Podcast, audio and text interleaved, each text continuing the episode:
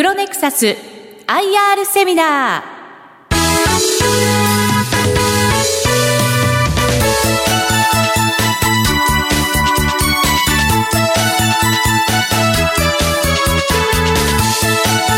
この番組は証券コード7893東証一部上場株式会社プロネクサスの IR 活動の一環としてお送りします。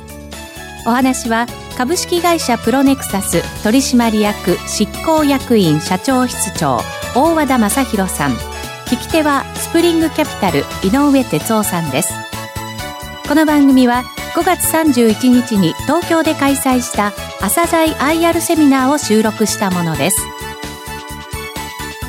プロネクサス IR プレゼン証券コード7893東証一部上場株式会社プロネクサス。取締役執行役員社長室長大和田正弘さんです。よろしくお願いいたします。皆様大きな拍手でお迎えください、はい。えー、今、えー、ご紹介をいただきました、えー、プロネクサスで、えー、経営企画と IR を担当しております、大和田と申します。どうぞよろしくお願いします。えー、私ども、えー、先ほど井上さんからのお話にもありましたように、皆さんと実は非常に近いところでお仕事をさせていただいておりますが、なかなか私どもの仕事をご理解いただくのが難しいという声もございますんで、えー、少しでもえ分かっていただける方を増やしたいなということで来ております。えでまず簡単な自己紹介でありますけれども、会社概要でございます。売上高は220億ほど、営業利益25億ほどでございます。まあ、製造業の中では、まあ、利益率の高い方かなというふうに見ております。従業員数が1000名ほどですね。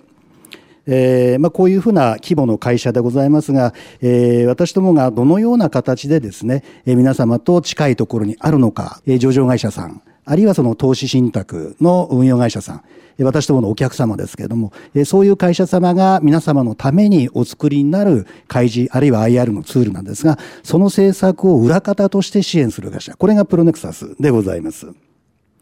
例えば皆様必ずこの時期になると届く株主総会の招集通知であったり、それから総会で皆さんご覧になるスライド、こういったもの、これはもう法律で決められた総会において株主さんに対し伝えなければならない、そういうものをきちんと正確にお届けするということが求められていますので、そういうものの後押しをする、お手伝いをするのが我々の役割でございます。あの、皆様ご承知の通り、あの、銀行さんの窓口で投資信託などのですね、金融商品を販売することが、えー、もう10年以上前からですね、法律でも認められ、そして、どんどん私どものお客様も、えー、そういう窓口で、皆様にそういう商品の、えー、販売のチャンネルを作っていると。そこで必要になるいろいろな販売用の資料もですね、私どもがお手伝いをしております、目論見書をご覧になることもあろうかと思います。このような形で、皆様との接点があると。これがまず私どもの、えー、お仕事の大まかなイメージでございます。まずあのディスクロージャーと IR、はい、そして金融商品、うん、それぞれ、まあ、ディスクロージャーについてはどういうものがディスクロージャーなの？どういうものが IR なの？っていうところも含めて教えていただけますか？はい、わ、はい、かりました。上場企業、あるいはその投資信託の運用会社が並んでおります。えー、こういう方々は、えー、資本市場から、えー、成長のための資金を調達するという関係にございます。えー、したがって投資家が、えー、その企業に対して、あるいはそういう金融商品を購入する上でですね、えー、その情報、どのような、えー、企業なのか、あるいはどういう、えー、ファンドなのか、えー、あるいは成長性はどうなのかということをですね、判断するための材料が必要ですから、えー、そのために企業側は投資家の皆さんに向けてこのように様々なツールを作る義務がございます。あるいは自主的に行います。こういうものを制作する上で、我々がプロネクサス下の方に書いてございますけれども、バックヤードとしてお手伝いをしているわけです。法律に沿って、えー、正確に、そしてわかりやすく、えー、こういう観点で、えー、企業のお客様をお手伝いすることによって皆様が正しい情報判断ができる。結果として投資が行われる。その結果として企業は成長し、資本市場も発展していくと。こういうような資本市場の基本的な役割を我々が後ろから支えていると。こういうことになります。はい売上構成でいうと、この上場会社向けがほぼ、えー、3分の2ですね。そして3分の1が金融商品、投資信託や J リート、こういった事柄に関する開示のお手伝いということになります。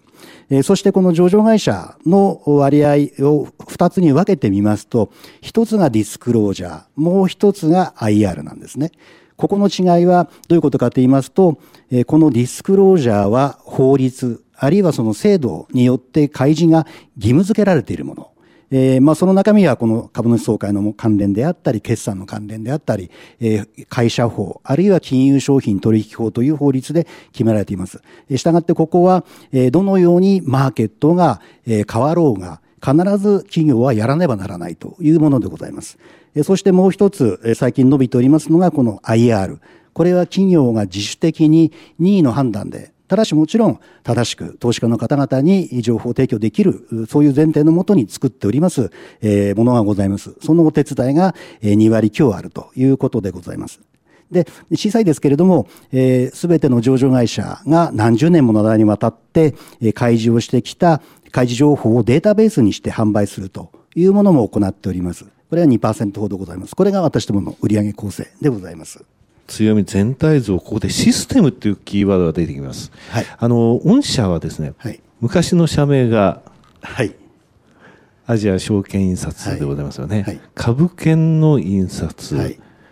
えー、株券がなくなりました。で印刷会社さんというイメージがやっぱりあの昔からですね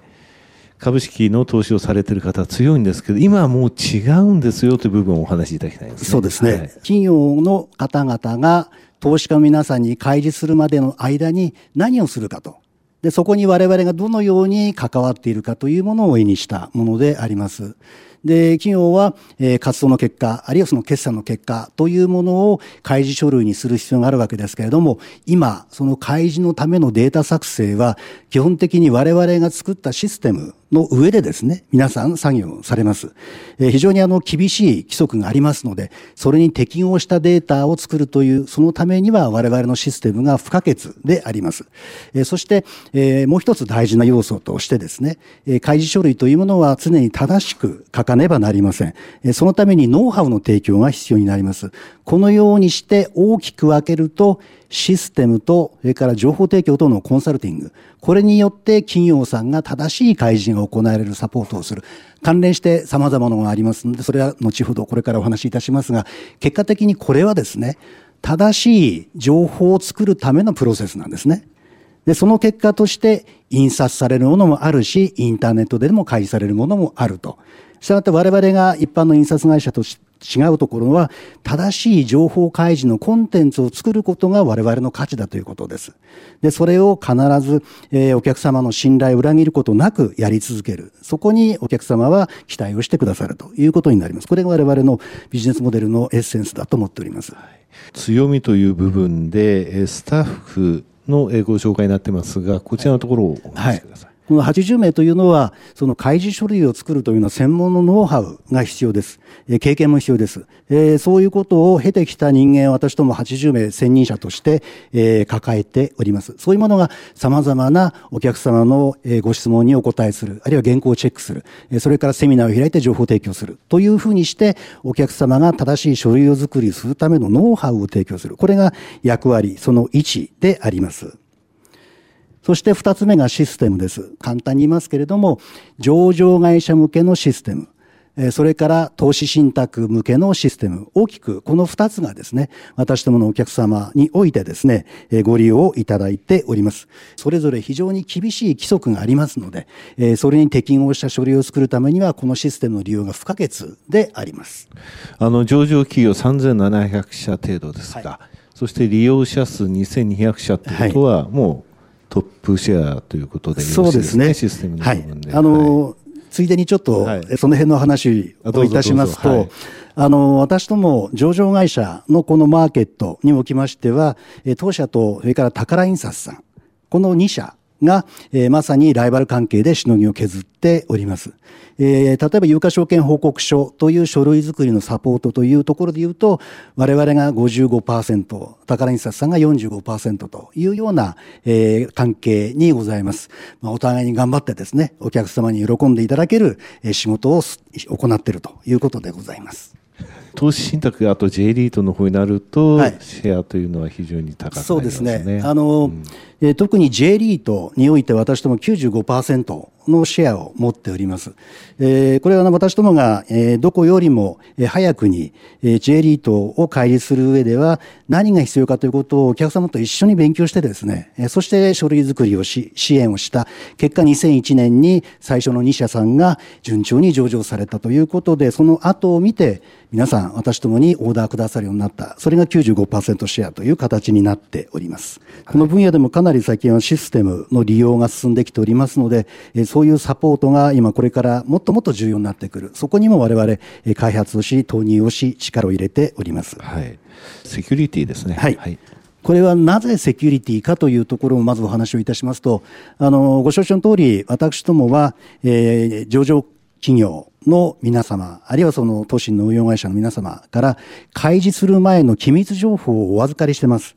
お客様は私どもを信頼して預けてくださってる。インターネットを通して私どものサーバーにアクセスをして書類作りをされる。したがってそのデータを守るということの我々の非常に重要な義務であります。これはあの株券を作る私どもの元々の素業ですね。これ自体が機密情報管理のもう塊ですから、お金と一緒ですから、それを守り続けてくる中で培ってきた DNA が今はインサイダー情報を守る。その体制にですね、生きてるということでございます。まあ、そこにどんなことをしているのかって書いてございますんで、見ていただければわかりますけれども、まあ、金融機関並みのですね、データセンターを用意し、そして運用のルールを定め、厳しい教育を行ってですね、データを守るし、それから外部からのアタックに対して防御を行うと、そういうことをやり続けております。これが私どものセキュリティ対策3つ目でございました。はい。さて、えー、続いてプロネクサスのお客様ですね。はい、先ほど来、えー、お話には出ていますが、えー、全体像を含めてお話しいただけますか？え全部であの4000社ほどのお客様を抱えております。その中で一番多いのは上場企業2200社でございます。えそれから、え IPO を施行している会社さんが1000社ほど私ともあの、え抱えておりますので、その方々の、え上場に向けてのいろんなサポートをしていく、こういう活動を行っております。したがってこの会社さんから毎年何十社、この上場会社に上がっていくと。で、そういうお客様が私どもの継続的なお客様になる。したがって IPO のお客様を支援するということは、我々の長期的な成長につながる、えー、ある意味ストックビジネスというところが私どもの、えー、これもビジネスモデルの一つの特徴でございます。まあ、それ以外には投資信託や J リートとの金融商品関連が300社、えー、それから先ほどのデータベースのお客様、まあ、このようなお客様の像でございまして、ご覧いただいたお分かりの通り、非常にあの、いいお客様に恵まれているというところも、私どもの、これもあの、一つのビジネスモデルって言いますか、結果ではありますが、えー、非常にあの、ありがたいことだというふうに思っております。えー、上場会社今3700社ございまして、そのうちの6割が私どものお客様であるということで、これはあの非常に高いシェア、これを維持いたしております。えー、それから、これあのリピート率、えー、一度オーダーしたお客様が翌年もオーダーしてくださる率が96%と、まあ、逆に言えば4%ほどはライバルに移っていくということ、これがございますんで、まあ、そこをできるだけ小さくすると言いましても、やはりいろんな条件がございますんで、多少のやはり揺れはございますが、それにしても高いリピート率、これが私どもの特徴でございます。まずこちら側が投資信託ですね。80社運用会社が日本にございます。その7割ほど私どものお客サービスを利用してくださってます。ただ、これはシェアではありません。これ売上でシェアを出すのは非常に難しいんで、7割ほどご利用いただいているということで、実質的には、まあ3割弱ぐらいが私どものシェアじゃないかなという気がしております。ここは、えー、7社ほどですね、競合がございます。その中ではトップですけれども、ダントツトップということではございません。それからこちらが J リーと先ほど言いましたように高いシェアを持っております。76社中73社ですね。はい。はい、えー、非常にこのストックビジネスになる部分、えー、継続率が高い、えー、J リートでは圧倒的に強い、えー、投資会社の支援でも7社のうちトップですということですね。さて、えプロネクサスの成長戦略ですね。はい、えここのところをお話しいただきたいんですが、はい、何をこれから中期的に考えるかと言いますと、領域の拡張であるというふうに考えております。それを我々の成長戦略として何をやってるのかというのをこれからお話をしたいと思います。1点目はシステムでございます。まあ、先ほども言いましたように、上場会社向けのシステム、それから投資信託運用会社さん向けのシステム。これがま大きく2つございますが、例えばこの上場会社において何をしているかと言いますと、このワークスコアというシステムがございます。これは、あの、開示という業務を行う際に、企業さんは、え皆さん、最後の原稿だけ作って終わりじゃないんですね。えその原稿を、つまり最後の書類の、え中身を作るためには、その前にいろんな決算であったり、各部門の業あの活動であったり、そういうものを全部寄せてくる。結果として開示情報ってできるわけですね。その前のプロセスは、やはり経理の方々大変に苦労されてます。えそのプロセスまで我々がシステムでサポートしようと。つまり、開示の前のプロセスを、このワークスコアというのは支援する。つまり我々にとってみると、川上の領域までえー、自分たちのサポート範囲を広げてですね、お客様を支援する。そういう動きをしております。えー、こういったシステムの我々にとってみるとサブシステムですね。えー、その利用者数がこのように大きく伸びてきております。これが我々の成長ドライバーの一つでございます。そして FDS という、これは投資信託の書類を作るために非常に重要な働きをするシステムでございますが、こちらも今、ファンドの数で言うと1700ファンド。ですから日本のファンドが今動いているのが4000数百あるかと思うんですけれども、まあ、その3割以上はこのシステムを使って書類作りがされているということでございます。これ直近4年の伸びが大きいですね。そうですね。もう倍以上、3倍近いですね。3倍近いですね。はい、はいこのようにどんどんシステムが進む。それは、あの、ちょっとこれ余談になりますけれども、皆様ご承知の通り、働き方改革というのは、すべての企業のマネジメント部門にも大きく影響しております。やはり、できる限り効率的に残業を増やさずに、えー、事業していく、あの、業務をしていく。その上では、アウトソースする、あるいはシステムを使ってですね、効率化できるということが非常に重要なテーマですんで、利用者数が増えているということもございます。背景として。二つ目のテーマであります。英文翻訳です。開示資料を利用されるのは日本人だけじゃなくて、海外の投資家も当然であります。その海外の投資家に対して公平に開示をしなさいという、これはあのコーポレートガバナンスコード、お聞きになったことあると思うんですけれども、金融庁と東証さんが一緒になって作った、よりガバナンスをしっかり行って、企業価値を高めるように努力してくださいと。で、その中に開示を一生懸命やるようにということがテーマとして上がっております。その中に外国人投資家に対する公平な開示ということが上がっております。その関連で、この英文の IR、つまり日本の、日本語で作られた開示資料の英訳というものが大きく伸びております。え英文の招集通知について言いますと、え35%ほどの私どもシェアを持っておりますが、えこれもこの分野においてはナンバーワンでございます。今大きく伸びておりまして、で、こういう英文の翻訳を正しく、それからタイムリーに行うために、私ども専門のスタッフを集めて、日本財務翻訳という100%子会社を作り、運用をして、運営をしております。では、その次に、もう一つの三つ目のテーマがウェブですね。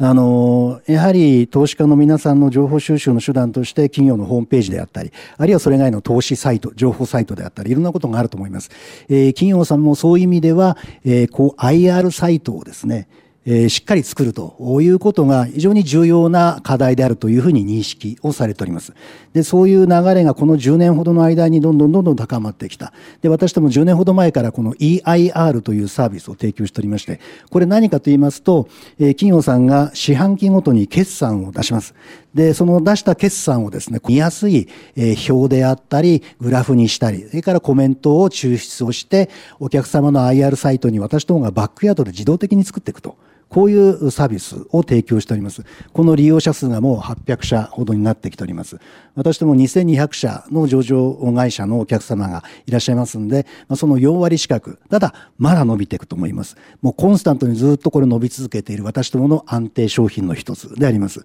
で、こういう IR サイトの構築を見てですね、もうコーポレートサイト全体を頼むというお客様も増えております。えー、そしてこれはあの上場会社だけではなくって、金融機関の皆様からもですね、高い評価をいただいて、そのお客様の数も今、どんどん増えております。えー、4つ目のテーマで、えー、招集通知についてでございます。これどういうことかと言いますと、えー、やはり招集通知も、えー、かつては、えー、ただ、えー、ワープロをですね、モノクロ印刷をして文字だけが並んでいるようなタイプ印刷のような書類だったと思うんですね。で、今はどんどんカラフル、ビジュアルなものになってきています。これもなぜかというと、これもガバナンスコードの影響でございまして、投資家にとってより分かりやすくということが大きなテーマになっております。そのために、えカラーの見やすい消臭通知を作るお客様も半分近くまで変わってきております。これは我々にとってみると、えー、1件あたりの受注単価が上がるということになります。これが我々の、えー、一つの大きな、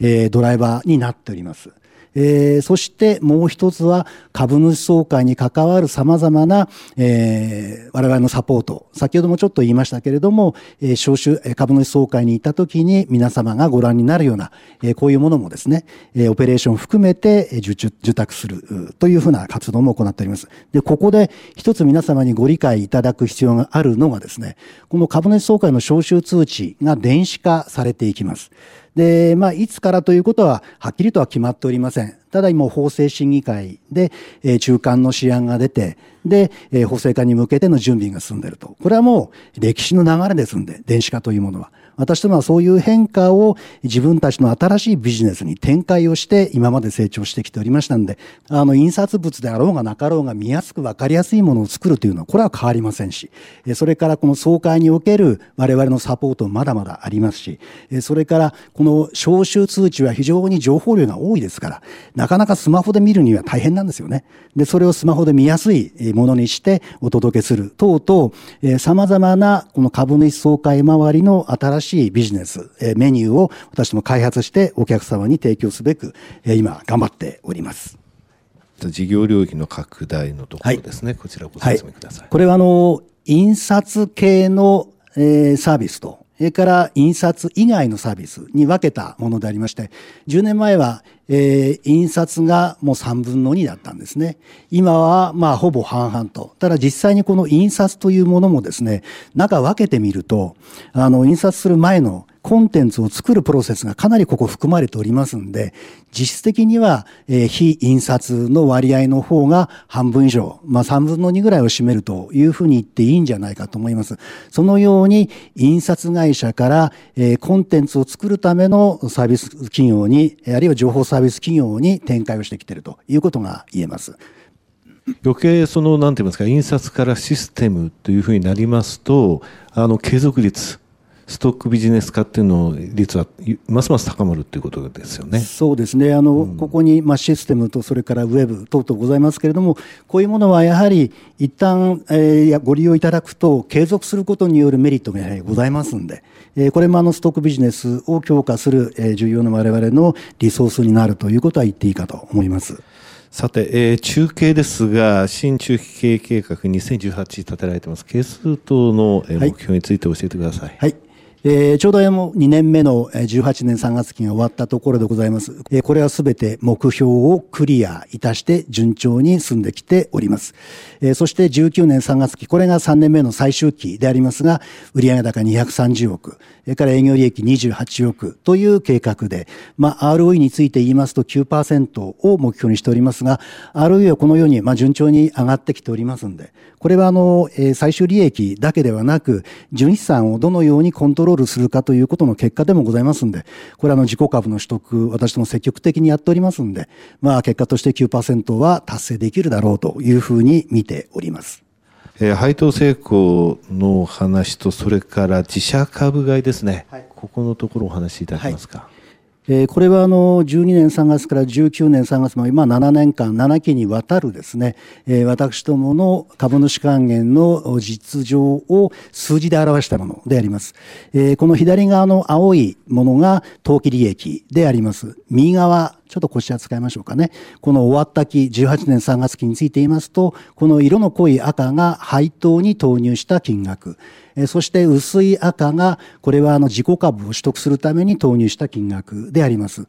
その合計額が前期においては20億6千万。で、当期利益が18億7000万でしたんで、結果として総還元成功110%、つまり稼いだ利益以上に還元をしたということでございます。年によって多少の出っ込みへっ込みありますけれども、通算してみると、まあ100%以上のですね、還元を行っているということが言えるんではないかと思います。それを分解した時の配当成功について言いますと、まあ40%前後のですね、ところで推移をしております。私ども基準としては配当成功30%以上、つまりミニマム30%ということですが、まあ、できるだけ厚くお返しをしたいということで40%をキープいたしております。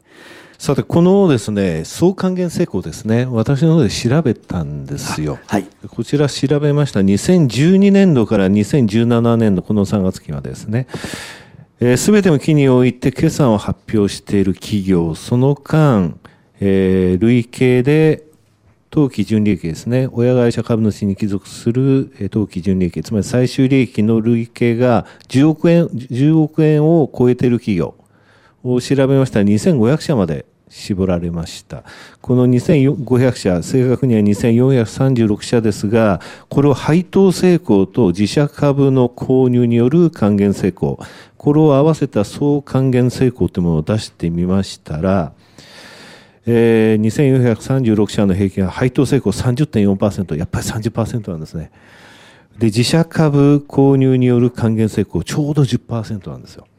で合わせて40.8%、40%ですね。ですので、自社株も含めて4割、えー、最終利益の4割を株主に還元しているのがこの国の、えー、企業なんですね。その中でプロネクサスさんは、えー、平均は配当成功42.5%、えー、株式購入による、自社株購入による還元成功69.2%、総還元成功111.7%、